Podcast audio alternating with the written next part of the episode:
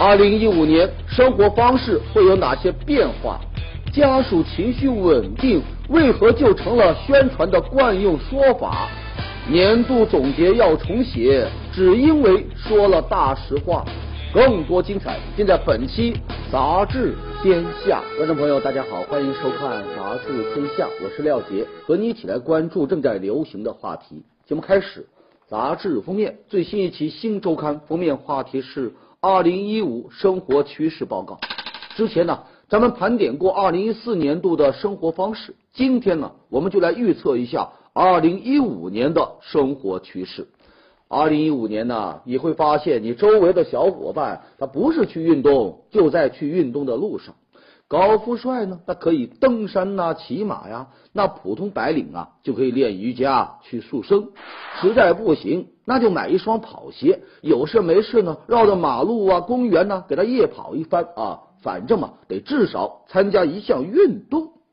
不光是围着湖边跑，还得围着满世界的跑。二零一五年，说咱中国人呢，会走得更远。看看世界著名景区那一流水的中国面孔，看看奢侈品店那争先恐后的中国顾客，再看看国际航班上屡屡上头条的中国乘客，您就会知道，新的一年海外旅行啊，还将颤抖起来。当然了，去海外也不只是旅游啊，顺便看个病那也是不错的，比如。韩国顶级整形之旅，什么瑞士抗衰老青春之旅，还有德国糖尿病治疗之旅、日本防癌之旅等等，项目很多，随您挑。想去海外享受，那前提呢就得先挣钱啊！二零一五年最新的生财之道啊，恐怕就是炒港股、炒美股。去海外买房，或者是去香港买保险，这也算是很好的选择。你挣得多了，这花钱的渠道呢也就拓宽了不少。中国人的血拼战场早就冲出了亚洲。二零一五年，海外直邮会让他们的血拼和全球接轨。砍手党那可以买遍全世界了。有人追逐往外跑的喧嚣，那也就有人感受一个人的孤独。说这个二零一五年呢？点头之交会成为点赞之交，和周围的人的交流啊，那就三个字：正以悦。越来越多的人呢，习惯了一个人吃，习惯了当这个夜猫子，在后半夜啊来规划生活。嘿，我们回到这个封面，二零一五生活趋势报告。这生活的方式啊，有千万种，关键呢是要找到最适合你的那一种。好，欢迎回来。前不久备受关注的广告法修订草案又引发了一些争议，因为这个草案呢有规定，不得利用十周岁以下的未成年人作为广告代言人，如果违反呢，就可能面临撤销广告批准、没收广告费用以及二十万以上一百万以下的罚款。因为十周岁以下的孩子，他不但完全无刑事行为的能力，也无民事行为能力，他们来为商品做代言呢，就不能够承担任何的法律责任。然而这么一条一刀切一般的规定，就真能解决儿童代言的问题吗？我们都知道啊，代言人他应该亲身试用产品，你总不能让另外一个成年人来代言这个尿不湿吧？还有啊，我们要弄清楚这么两个概念，一个呢是广告代言，另一个呢是广告表演。广告代言它需要签订代言合同，也必须要承担相应的法律责任。而广告表演它就不一样了，它可以不写姓名，不以自己的名义来做这个广告宣传。表演者呢，他不需要负责任，厂商啊只需要规避代言合同就可以了。反正到了时候。你不能处罚我，我让小孩来表演，他又不是代言。但这么一来啊，你禁止十岁以下儿童拍广告的规定又有什么样的效果呢？要我说，不能因为儿童代言广告有风险，你就一刀切全面禁止。这就跟不能因为网络对青少年有负面影响就全面戒网一样啊！想要更好的保护未成年人的利益啊，你不能总想着这一刀切就能达到一劳永逸。而是应该呢，对儿童代言的商品类别啊、表现手法呀，包括追责的方式啊，都应该做出更细致的规定、更为科学的规定。前不久有媒体报道说，这个云南富宁县某小学老师啊，他性侵十五名男生，还有两名女生。之后呢，当地政府发布了通报，说这个涉事老师已被采取强制措施，事发学校的校长呢也被免职了。这个通报结尾呢，就特别强调家长情绪基本稳定。也不知道从什么时候开始，这家长情绪稳定啊，成了事故报道的标配结束语啊。你像五月份，四川宜宾某中学发生了学生斗殴事件，有三名学生死亡，官方通报也说什么家长情绪稳定。九月份，云南昆明某小学发生的踩踏事故。官方通报也说什么家长情绪稳定，这都成了十足的官腔了。说白了，这就跟领导高度重视一样，无非呢是想表明当地善后工作你做得好。可问题是，家长情绪真的就稳定了吗？据介绍，当地民警啊接到村民报警就开始调查，三天后呢，官方发布通报说家长情绪稳定。不少家长啊是这三天才知道的，自家孩子受到这么大的伤害，在这么短的时间内他就能情绪稳定，这得有多强大的心脏啊！要我说，相关部门单方面说受害者家长情绪稳定，那也是另外一种伤害呀。最近，河南安阳发生了这么一件怪事啊，两名初中生啊。在捡到了一个装有三千七百块钱的钱包后，交给了警察。几天后，当失主从警方手中领回钱包的时候，那包里呢只剩下一千五百元，其余的两千二百元是不翼而飞了。故事到这呢还没有结束，就在失主领回钱包的第二天，这两千二百元钱呢竟然又奇迹般的退还给了失主。三千七变成了一千五，又变回了三千七，难不成这警察也变戏法？这里边恐怕大有文章。据这个失主的朋友说呀，当初刚去这个派出所领钱的时候呢，居然被告知压根就没有捡到钱包这回事儿，一直找到了派出所的一个熟人，托了人情才把这钱包啊给领回来了。可即便这样，里边的钱呢？还是少了许多，尽管最后那两千二也奇迹般的完璧归赵了。对于这钱退还的过程，失主和涉事警方都三缄其口，讳莫如深。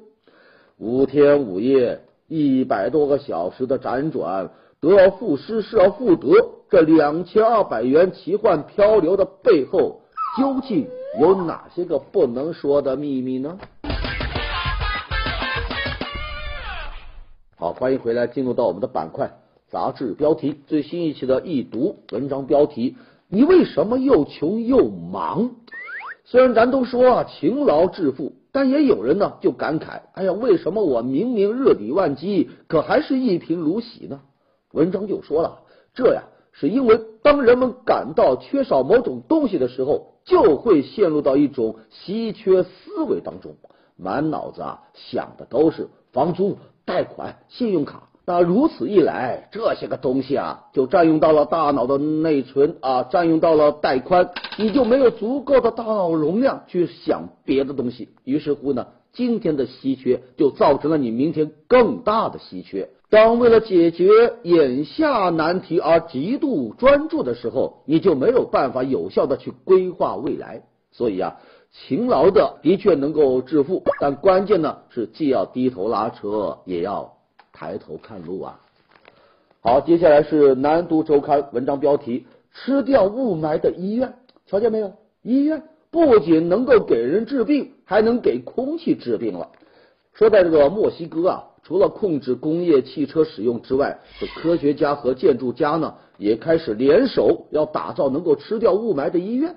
这医院呢？被一种建筑外罩啊给覆盖啊，外罩上呢呃涂有特殊的涂料，哎，这个涂料的秘籍呢就是二氧化钛啊，它能够将空气当中的氮氧化物降解成危害比较小的化学物质。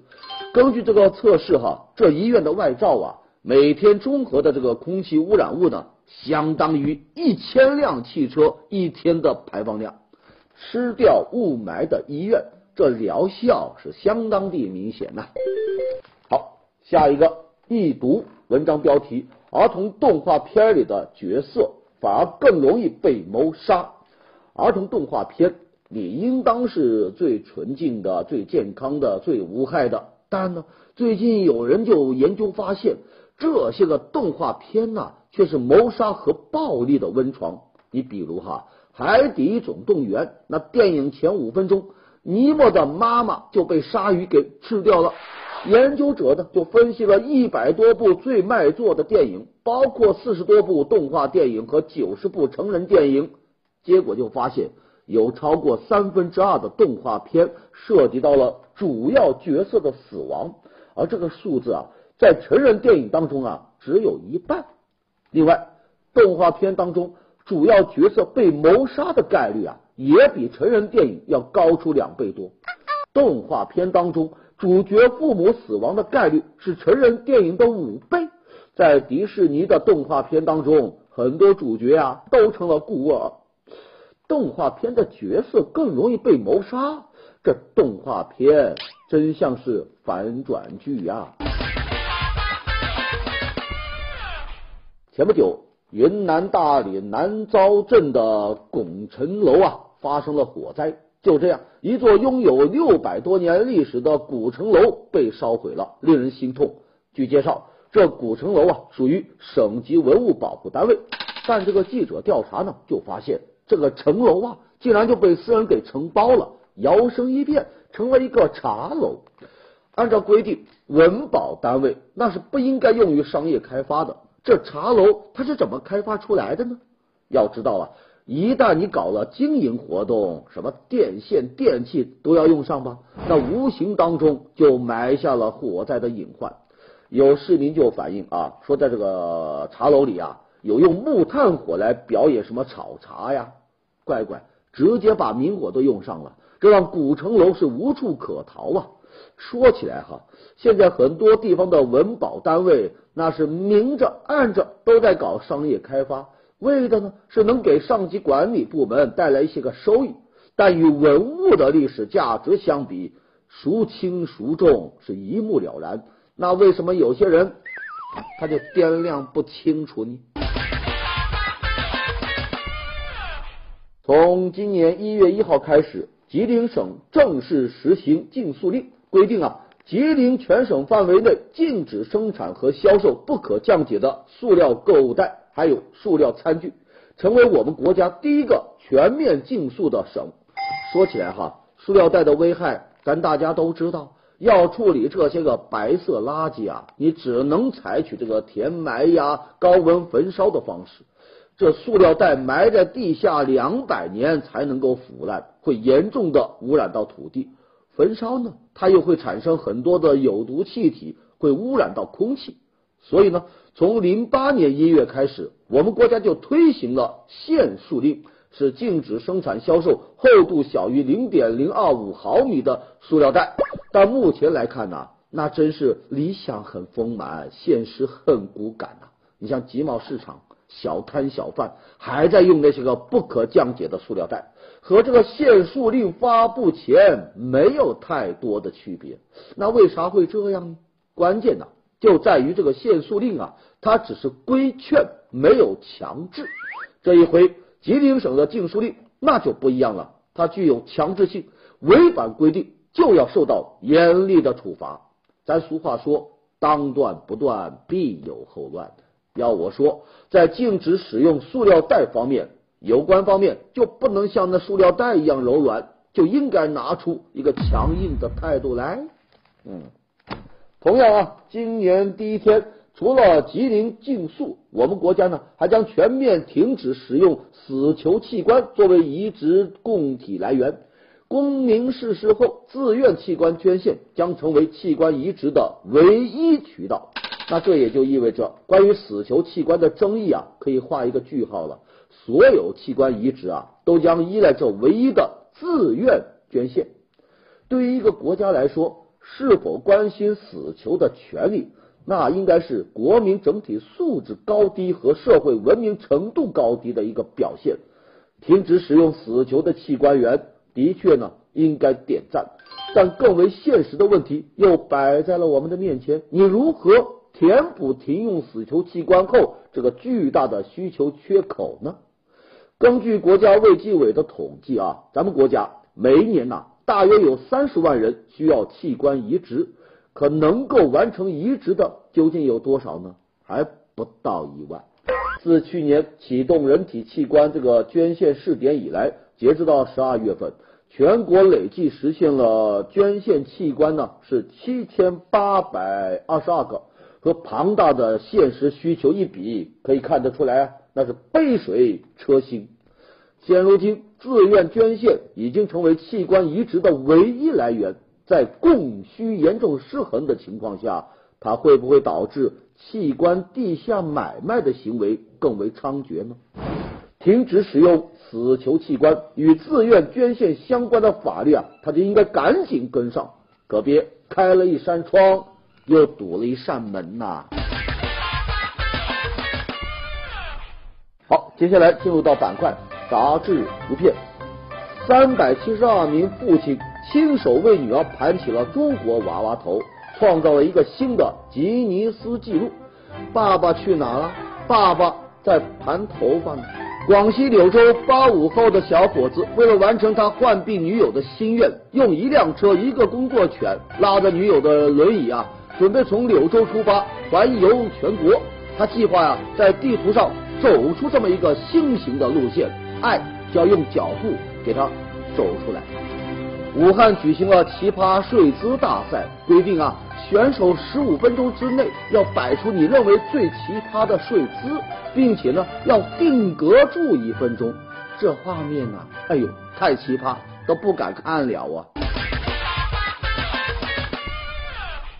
好，欢迎回来。最近啊，刚参加工作不久的小张啊，遇到了一件烦心事啊。自参加工作以来，他的表现呢一直不错。可就在前不久，第一次参与了这个起草这个单位年终总结的时候呢，却挨了批评。一直到向老同事们请教，他才恍然大悟：原来啊，这小张的年终总结啊写的太实在了，都没有用什么套话，也不符合模板。领导看了自然就不高兴啊。说起来哈，这年终总结的目的啊。本来就是要对过去一年的工作呀、学习啊，来一个系统的梳理、分析和评价，以便于总结经验教训，重新出发，争取来年做得更好。可这个年终总结写着写着，到了今天呢，就慢慢变了啊！为了让上级看到满意和舒心，那都是清一色的高大上，报喜不报忧啊！要我说，这年终总结是指为上不为实。看起来很美，可总结过后呢？他留得下什么呀？前不久，郑州某小区门口的一块警示牌引起了人们的关注。这牌子上啊，写着八个大字：“车停此处必出事故。”乍一看，还真有些瘆得慌。有人就说呀：“这不是诅咒人吗？你写这牌子的人也太没有素质了吧？”据说。放这么一块警示牌的，正是这个小区的保安。因为有些车呀，为了省事啊，就直接停在了小区的门口，严重影响到其他车的进和出。为此呢，早在半年前，这小区门口就立了一块警示牌，写着“此处禁止停车”，再次提醒后果自负，事故多发地段。可很多人对这警示牌啊，完全视之不见，照停不误。这好说歹说没用啊！保安就出此下策，没想到这诅咒警示牌一放，效果果然异常的明显，再也没有谁敢在这停车喽。苦口婆心劝说引导，敌不过这一句狠话，难不成咱们良好的生活环境还要靠这种诅咒式的？警示牌来保障，看来啊，对于某些泛滥成灾、屡禁不止的丑陋现象，也不拿出一些力度来，他们就不会真正收敛。不过这样的诅咒警示牌可真不可取呀！对付不文明的行为，咱们依然应该守住文明和法治的底线。以暴易暴，以暴制暴，那就是用丑陋遮盖丑陋，一个美都没有啊！前不久，郑州铁路职业技术学院进行了考试改革，就允许学生考试的时候啊，带一张这个 A 四的纸啊，取名叫一纸钞，就随便学生在上面写什么。那有人就说，考试可以带小抄，这不是鼓励作弊吗？面对这个质疑啊，学校就回应啊，说允许你带小抄的考试啊，都是理工科的考试，文科是不可以带的。看到这，您或许就明白了啊。理工科考试，它重在运用理论公式来解决一些实际的问题。那学生能抄到的呢，都是一些公式啊、定律啊、习题的类型啊。关键还在于要考你的解题灵活运用。那另外，抄什么其实也是技术活呀。在这么一个过程当中啊，学生要归纳重点，分析题型。抄的同时呢，就相当于好好的复习了一遍。当然了，这也考验老师的出题智慧，显然不能够照抄书本啊。题目那就应该是高级的、多元化的，这样呢才有利于考出学生的发散思维。一直以来啊，我们对大学期间的考试呢啊，他这个能不能考出学生真正的水平，存在一些个质疑。现在有这么一个学校。推出了这个考试一纸钞，看上去啊是有点退步，其实啊人家是另外一种形式的以退为进，咱们呢拭目以待呗。前不久啊有媒体报道说，从二零一三年起，河北唐山市呢有六百多名这个车主啊，他通过这个中介机构啊。办理了缴纳车辆购置税的手续，也领取到了完税证明，然后呢，也给车呀上了牌。谁知道不久前，当地国税局啊发布了一个公告，说这六百多名车主啊没有缴纳车辆购置税，要依法追缴。那么粗略这么一算呢，金额都上千万。明明通过了中介交了税，那税款竟然就没有到国税局，那钱到哪去了呢？当地交警部门也说，他们无法查询这个缴税的情况，只是按照程序呢，给有完税证明的车啊给他上牌。哎呀，看上去各方都很无辜，但细细一想，还是能发现当中的问题。车主通过中介机构代理了缴税，这事啊不是一天两天呐，一直就这么干的呀。那为啥交管部门就没有发现其中有问题呢？完税证明是真的还是假的？交管部门难道就无从验证？如果中介机构是非法代理缴税行为，出具的也是不正式的完税证明，那么这么长的时间，为什么国税部门呐、交警部门他都不知情呢？说起来，这千万税款都下落不明，这恰恰就暴露出了咱政府部门之间呐是各自为政，协调不够。说白了啊，那四个车轮就不在一个轴上啊。前不久，重庆一位二十七岁的公务员举办了一场个人的小型演唱会，引发了人们的热议啊！人们就觉得啊，公务员开演唱会是不是有一点不务正业呀？看到这样的新闻，确实让人心里啊犯嘀咕啊！你像前不久咱们说到的二胡书记与这个交响乐团来合作啊，结果呢，他那个二胡和所有的乐器是格格不入，跑调的严重的很。既然如此，那为啥乐团还愿意陪着他演出呢？就因为他是领导呗。这一回呀，公务员办小型演唱会，会不会也是因为他的身份比较特殊呢？其实啊，对于这个普通公务员来说啊，公务员只是他们的职业，在工作时间之外，他们也有追求梦想的权利。就拿这个小伙子来说，他打小就想当歌手。虽然是做了公务员，但一直呢都没有放弃自己的梦想。这一次演唱会，人家是利用自己的休闲时间，自己掏的钱，只。是谁抢走了我的麦克风？没关系，我还有我的喉咙。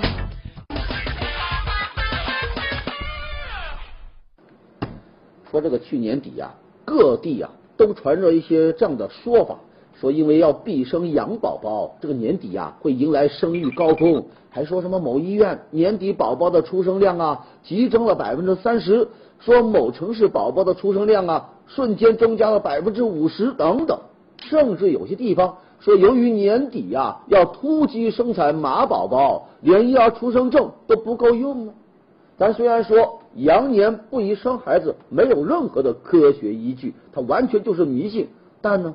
这样的担忧在十二年前也曾经有过。你像上一个羊年的时候，那个报道啊，几乎和现在也是一模一样的。但实际情况怎样呢？你像上一个羊年是二零零三年，出生人口是一千五百九十九万，它的前一年呢出生人口一千六百四十七万，它的后一年呢也只有一千五百九十三万。你看。羊年出生的羊宝宝比马年的差不了多少，甚至呢比那猴宝宝还要多呢。那种羊年之前扎堆生孩子、成倍上升的壮观场景没有出现，也没有发生。而那些个年底生育高峰，也只是一种传说罢了。所以要我说呀，什么必生羊宝宝，那就是一句狼来了。好，接下来是看天下文章标题。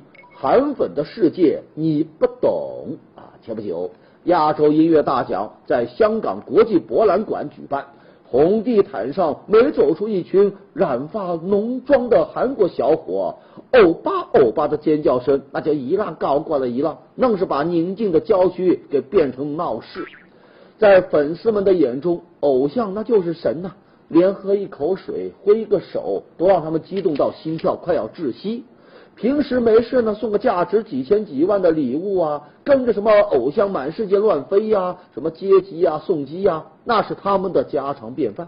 为了偶像，连砸锅卖铁都愿干的。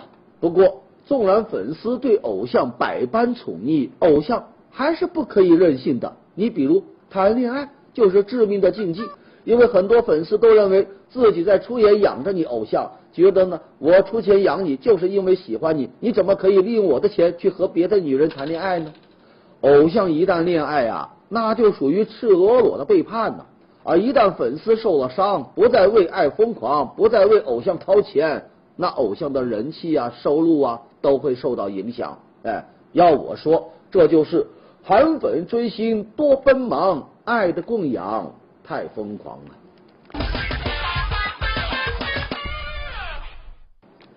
最新一期的《瞭望东方周刊》，我们来介绍类词。第一个词“叉车乞讨”。对于很多司机来说，等红绿灯总是一件令人焦躁的事儿。可对于另外一些人，红绿灯呢，就成了他们的商机。谁呀？叉车乞讨的人。这信号灯刚一变红，叉车大军就急吼吼的拎着这个鸡毛掸子窜到你的汽车前面，象征性的插一插，然后呢，要钱。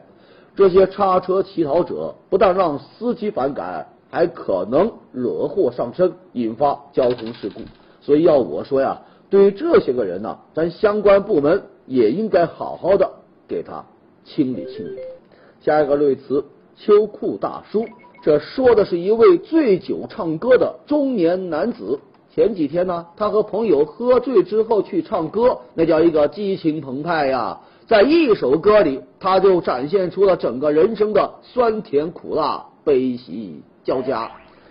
好的，感谢收看《杂志天下》，读杂志观天下，杂志话题多。咱们明天中午接着说。节目最后是天下言论。